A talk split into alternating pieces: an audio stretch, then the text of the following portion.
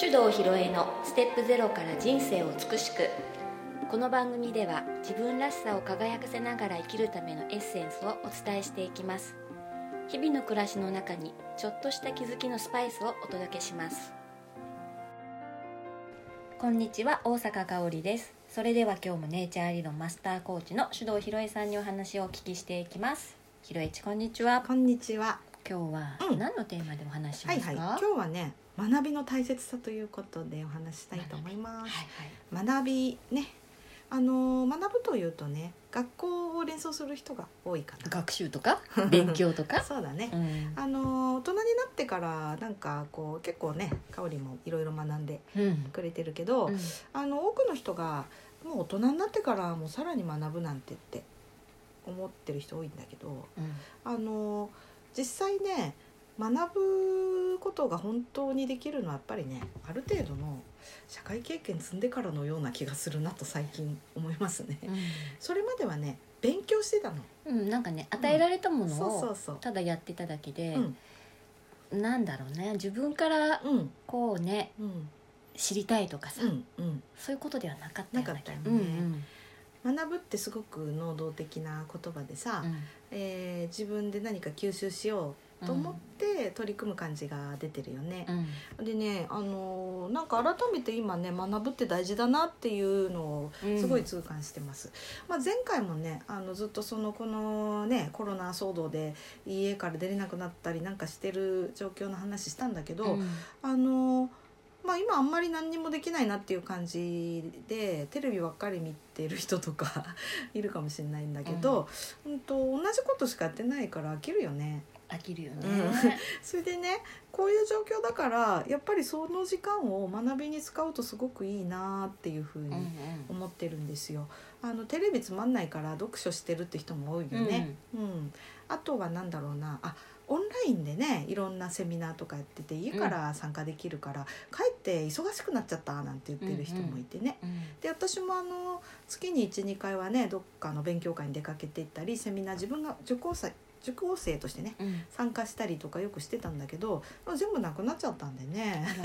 だからあのオンライン化されたものはうん。すごい逆に参加しやすくて、まあ時々参加したりとか、うん。うん、しているんですよ。最近もしてなかっしたてですか？ました、これねあのなんていうのかなあの思いのほかねいいところあるなって思ったんですよことのオンライン学習が。うん。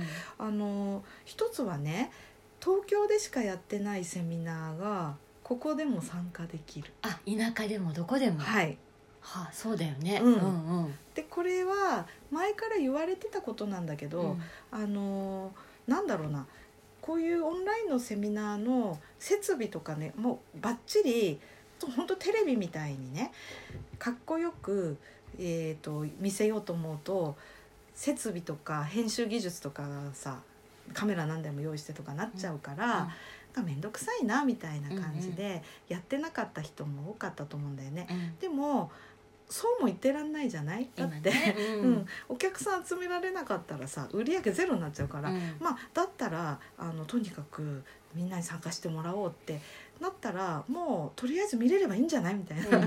ああるやり方でいいんじゃない？みたいな感じになって、なんか心理的なハードルが下がったのかもしれないんだけどすごく増えたよね。うんうん。それでこの前ねいやもう最近編み物の話ばっかりしてるけど さ 編み物もさ、あのすごかった、えー、と本ねたくさん出してるドイツ人の編み物作家のベルンド・ケストラさんっていらっしゃるんですが、うんうんもう大ファンなの私、ね、うん、で本本買い集めてもうほとんど追っかけみたいな、うんうん。フェイスブックとかインスタ友達申請したぐらいにしてうね、ん。もうなんかすごいストーカーみたいな なってんだけどあの全国で結構ねあの東京とか大阪名古屋みたいな大都市でお教室やってらっしゃるんですよ。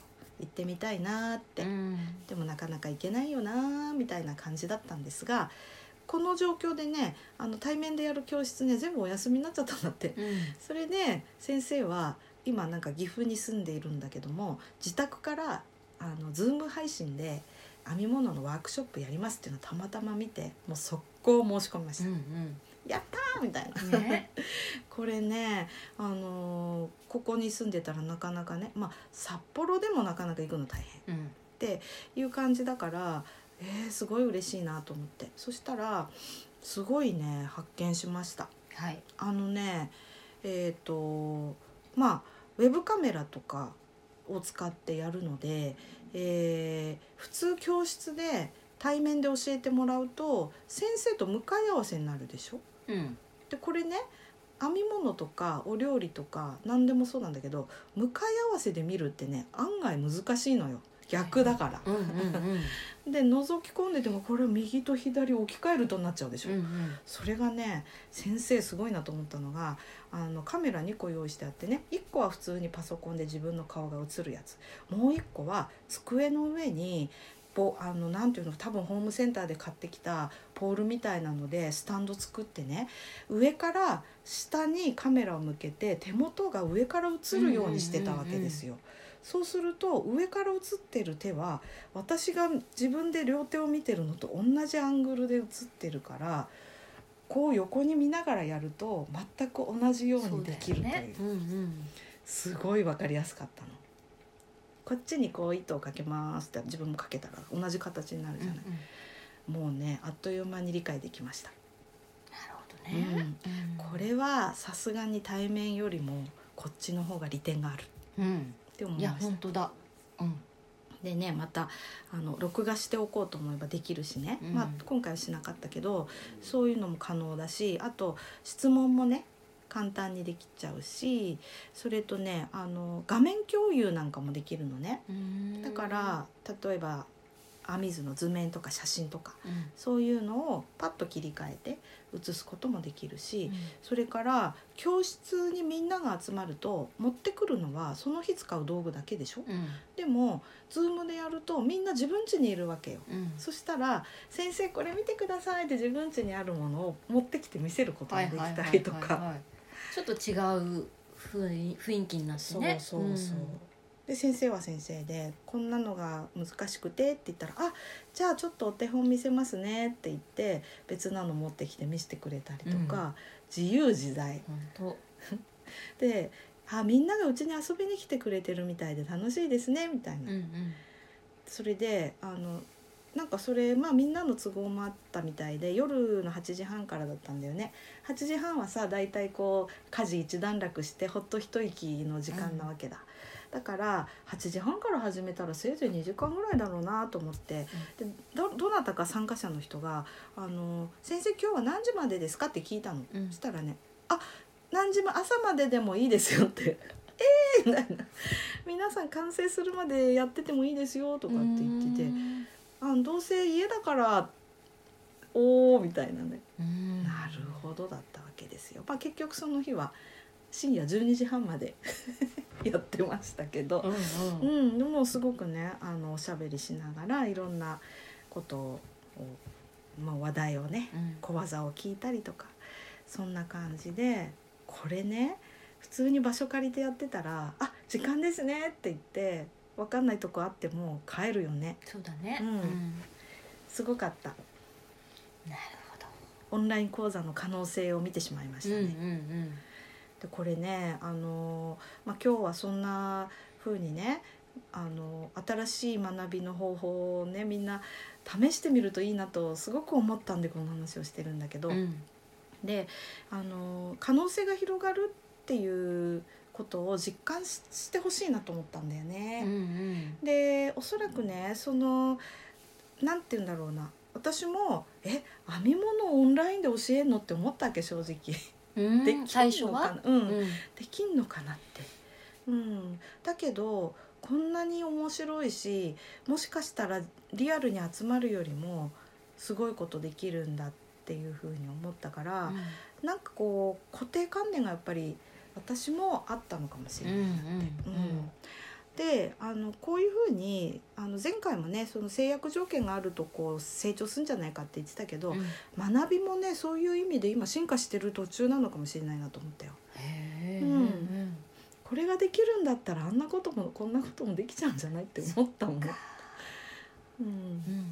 でなんかさそういう今こう何もできないって思ってるかもしれないけど、うん。そういう時はじゃあ自分のこう学びに時間を投資してうん。成長する機会にしたらいいんじゃないかなって思ったのがこの数日でしたね。そうなんだね、うん。だって時間もったいないもん。いやもったいない。もうずーっとテレビ見たりずーっと動画見たり、うんうんうん。ゲームしたり、うんうん、それでもやっぱりつまんないなと思うんですもん、そうだよね。うん。で私その8時半から12時半までの9011時間、うん。4時間さ家の普段いてその4時間だったら大概うん。テレビ見て、うん。ダラダラしてうん。ちょっと本読むかなとかさ、うんうんまあ見物してても大体テレビついてることが私の場合は多いから、なんかネガティブな情報がどんどん入ってくるでしょ、うん。でもその時間4時間は全国各地の人とおしゃべりして、えーじゃあこんなこともやったら楽しいかもねなんていう時間を過ごせてね、これすごくいい時間だったなってうん。思ったりしたんですよ。学ぶのうね、ん、そうです。だからねあのこれもうあのお私そういう IT 機器苦手なんですとかって言ってる場合じゃないですよ。今ね。うん。うん。うん、こんな時だからこそね慣れてうん。使いこなしてみよううんっていう方向に行くといいと思うんだよな。私もどっちかっていうと苦手な方だからな、うん。でもね案外やってみると簡単なのよ。ね覚えればね、そうそうそう、うん。でそういうふうにしてあの新しいこう自分の今までになかった学びのフィールドにうん。出ていくって感じだね。うんうん。うん、出ていくね。う、ん。うんあのリアルに自分がこう玄関から出てどっか行くっていうのがない代わりに、他の世界に出ていってる感じだよね。うー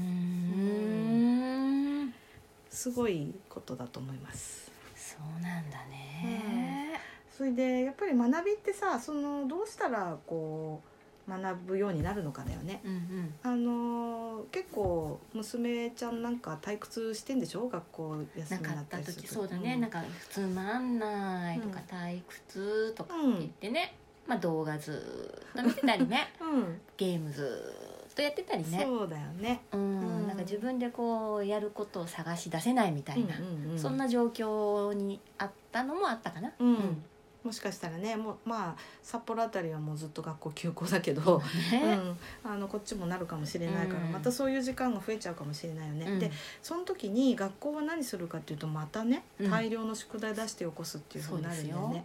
やると思う？いやもうへこんでるよ。そうだよね。もらった時はあって感じ、うん。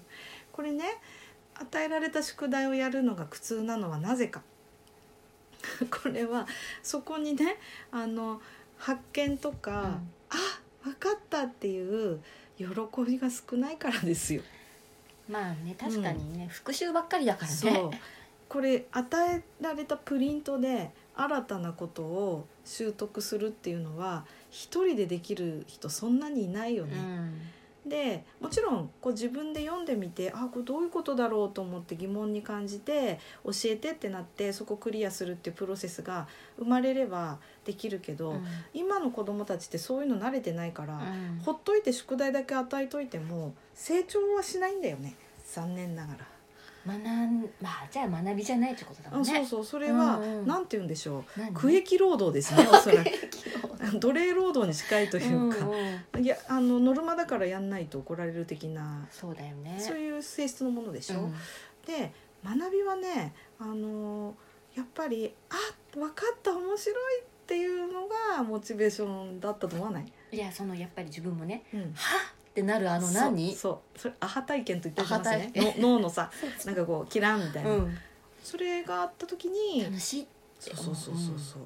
だから私にはね未だに理解できないのはあの数学が好きでねうん。もう一日中数式解いてる人いるんだけどさ、うん。数学科うん出身の人で、あのそれは分からない。だけどその人にこれどどういうところが楽しいのって聞いたら「え数式ってさ美しいじゃん」って言うじゃない？言う。でもこの未知の数式が解けた時の喜びと言ったらさってもうとうとうと語ったりしてへえって思うんだけどだからそういうあのはあってなる瞬間をうん。数学という世界でうん。得てしまったがためにもう中毒になってんだよ。うんうんうんだから続けるんだよね。そうだよね、うん、でだ私が編み物ずっとやってるのもあこれすごいこんなのできるんだっていうのが時々訪れるんでうん。やってしまうのですよ。はいでそうするともっと面白いのとかもっと綺麗にとかっていう欲が出てきちゃうんで、で結果としてズボーっと学んでね、うん。さっきみたいなことになうんうんるのね。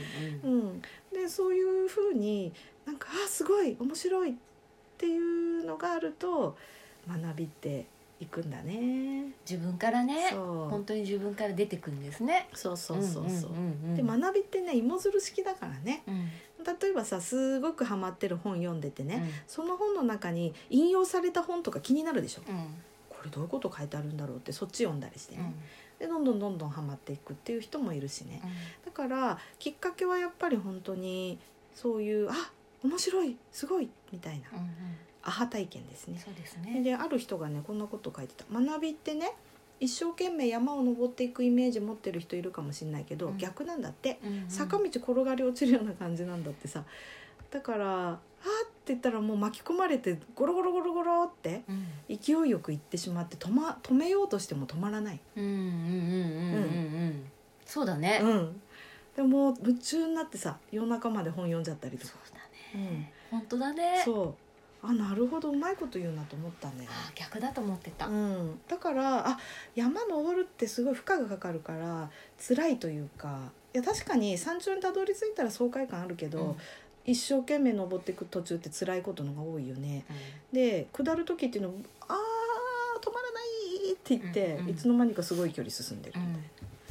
そっかそうだったんだって。そしたらさそのすごい差が出るのもわかるよね。あの坂道だから「ああもう止まらないの止めて誰か」っていうぐらいでバーって行く人と最初の一歩出ないからスタート地点にずっと居続ける人と、時間が経てば経つほど距離が空いてくるっていうのもめちゃくちゃわかる、うん。うん、だから私よく言われるんだよね。そのすっごい何でも知ってんだねとかさ、うんあのめちゃくちゃ勉強してんだねとかって言われるんだけど、うん。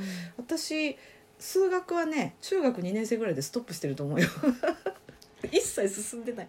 だって全くその坂道転げ降りるようなきっかけないなかったから、うんうんうん。ひたすらもう苦行の連続だと思い込んでたからね、義務でね。そうそうそうそう。だけどまあ語学とかあのまあドラッカーのマネジメントとか好きだから止まらないんですよ。うんうん。そうだね、うん。なんか学ぶってまあなんて言ったら自分で学んでる感っていうか、うん、学習してる感は全くないかも。そうなんだよ。なね。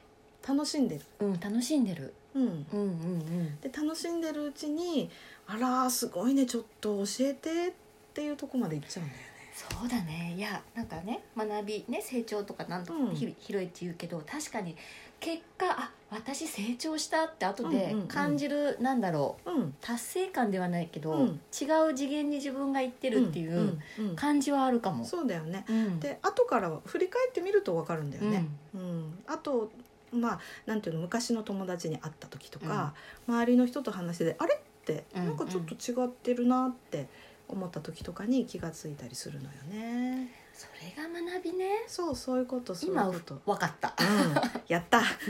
今やっとなんか実感した、うん。うんということはなんか面白がれるものうん。っていうの見つかったら素晴らしいなと思うんだよそうね。なんだ。うん。楽しいことだね。楽しいと思う。でそれがいつ見つかるかはその人次第なんだよね。うん。ですごく幼い頃に見つかって、あのその道一筋のとこに早い段階で入る人もいるけどうん、そういう人が偉くて大人になっても見つからない人がダメな人では全然ないの、うんうん。いつそういうのが訪れるかはその人次第だからもう70になっても80になってもねいいと思う。うん。この前のその編み物のワークショップに参加してた人でねおじいさんいたの。おお80いくつなんだって。でその先生がうん。その男性のことを話してくれたんだけど、うん。あの彼はね、70過ぎてから編み物を始めたんですって。それで奥様のためにいろんなものを考えて編んであげてる人なんですって言ってていや素敵だなと思って。でその人のフェイスブック見たんだ。そしたらさ奥さんのためにあ自分用にと思って編み始めたセーターが出来上がってみたらちょっと小さかったんで奥さんにあげましたって言って奥さんがそのセーター着て写ってる写真があっていやなんて素敵なんだろうと思ったんだよね。70歳過ぎてからで編み物ゼロから始めたって。すごい、そういうことなんだよね、うんうん。多分その人にとってはもう今までにないうん。喜びを伴った学びだからどんどんどんどん上達するんじゃない？うん。でよく学ぶ時に「いやもう今更この年から」とか言う人いるじゃない、うん。関係ないわそれ見た本当ですら、ね、う、うん。んだって誰かのためとか何かのためにやるわけじゃないんだもん。うん。完璧自分のためにやるんだもんうん。学びってね、うん本当だわ。素敵でしょ？素敵、うん。でそういうのをなんか見つけれたらいいかなって思ってんだよね。このね、うん。こういう機会だからそうこそね。そうそう、う。ん、でそれねなんかどうやって見つけたらいいかってうん。いうとさ、うん。あのこれネイチャータイプによっていろいろ違うんだけど、うん。うんとね私なんかはもともと好奇心旺盛で、うん。あれこれ気になっちゃうタイプだから、うん。むしろ絞り込むのが大変っていうかうんうんね、うん。なんだけどあのかおりんとかはさ、あこれ良さそうって思っても、一歩がなかなか出ないタイプでしょ、うん。うんそうそう。うん。だからあのまずやってみるがいいよね、うん。まず読んでみる。まずやってみるっうん。ていう感じ、そしたら好きになっちゃったってうん。ね、そうそうそう。あるんだようね、ん、それもパターン自分で掴んだでしょ、うん。だからあなんかこれ良さそうって思ったら忘れないうちにちょっとでもいいからまずちょっと触ってみるわけ。うん。そうするとドーッといく可能性ある。発見があるのよ、うん。うん。のがいいよね、うんでこれは人によってタイネイチャータイプ見ると大体わかるので、うん。まあ新しい学びをしてみたいなっていう人はね、うん。そのポイントだけでもちょっと質問してくれたら、うん。えーお答えできると思うんでそうね。だね、これ本当ね今の時期だからもう学ぶっていうことに時間とお金投資した方がいい。うん。うん、本当でそうするとこのね騒動一段落した時にものすごく成長して新しい世界で生き生きする人と、どんどんどんどん寂しい人生に向かってっちゃう人に分かれてしまう気がするのよ。この時間をねどう使うかで、そうそう。大きく変わるっていうことね、うんうん。うんだからさなんか不安にみんなね今不安だと思う。うん。多かれ少なかれうん。ね、だけど不安になるとさうん。動き悪くなっちゃうようね、ん。うん。だけど私この間編み物のオンラインワークショップでねすごく感じたよ。うん。どんなに不安だったとしてもこの時間の間はきっとすごくみんな全員楽しかっただろうなって、ねうん。忘れるよね、そう。いろんなことね、うん。でそうするとまた少し世界の見え方も変わってくると思うから、うん。なんかちょっと興味あることを本格的に学び始める時期に今の時間を使ってみてほしい。はい。うん、使いますよ、うん、うん、そうしよう。はい、うん。また興味あることあったらねね。私で情報提供できることならうんどんどん。いたしますんで、はい、はい。お願いします。じゃあね最後に質問ですが、えー今学びたいことは何ですか、今学びたいことは何ですか、うん、気になってることね。うん。ちょっと今まで時間なくて取り組めなかったなっていうものにうん。あえて今チャレンジ。応援していきたいと思います。はい。はい、うんうん、ねやってみよう。はい。じゃあ今日ははい。この辺で。はい、ありがとうございました。ありがとうございました。この番組では皆様からのご意見ご質問を募集しております番組ページにあるリクエストフォームからお送りください。たくさんのお便りお待ちしております。